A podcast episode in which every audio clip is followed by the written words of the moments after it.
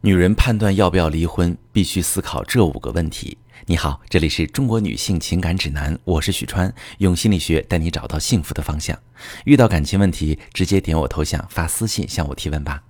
我最近收到一个提问，一位女士问说：“我结婚这些年来没有过过一天开心的日子，老公对我没什么感情，家庭观念也很差，尤其是孩子出生后，老公嫌我身材走样，根本不愿亲近我。”有时不回家也不打招呼，我怀疑他外面有女人，但是我没有证据。他给我的解释是他做工程，平时突发事件很多，都需要他处理。他让我管好家就行，别管他。最近可能他工作上遇到麻烦了，喝酒变得频繁，喝完回家就找茬吵架，甚至还凶孩子。我突然觉得这样的婚姻我实在不想忍下去了。我不是没想过修复感情。但我们就没什么感情，也谈不上修复。我想离婚，但我又不知道离婚是不是正确的选择。老师，你能给我一个答案吗？好，这位女士，我理解你的心情和处境，但是我不能直接替你做选择。其实有不少女性朋友在令人绝望的婚姻中都有和你类似的纠结，想离婚但又下不了决心，不知道离婚之后是会重获新生，还是会跌进另一重水深火热。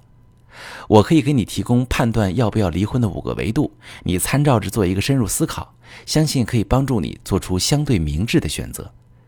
第一个维度，你的婚姻对你造成的个人影响。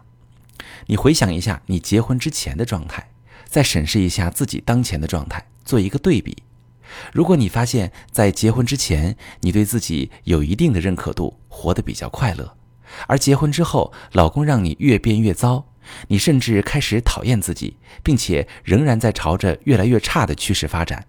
那你可能确实是选错了伴侣，你不一定非得将就着继续过下去。而且你说现在老公出现了酒后撒酒疯的情况，这点你也需要警觉，老公是否出现家暴的趋势？如果已经有了这种苗头，你确实需要为自己和孩子的安全考虑。第二个维度，你的个人独立性和坚强程度。在相似的处境中，每个人面对困难的心智都不同，解决问题的能力也不同。有的人能很快独立撑起局面，让自己的生活步入一个健康的轨道，而有的人需要很久才能正常生活，内心经受的煎熬和折磨也更多，甚至还有的人会撑不下去，后悔当初的决定。那么，我们假设你现在走出这段婚姻。首先，你的收入是否可以维持你和孩子的正常生活？其次，你是不是具备坚强的性格和独立的精神，以及强大的自我成长能力？这些都是支持你渡过难关的必备要素。第三个维度，你身处的社会环境是否具有包容度？我知道有很多鸡汤文章都会劝女性勇敢地走出不幸福的婚姻，但离婚并不只是跟女性勇敢不勇敢有关。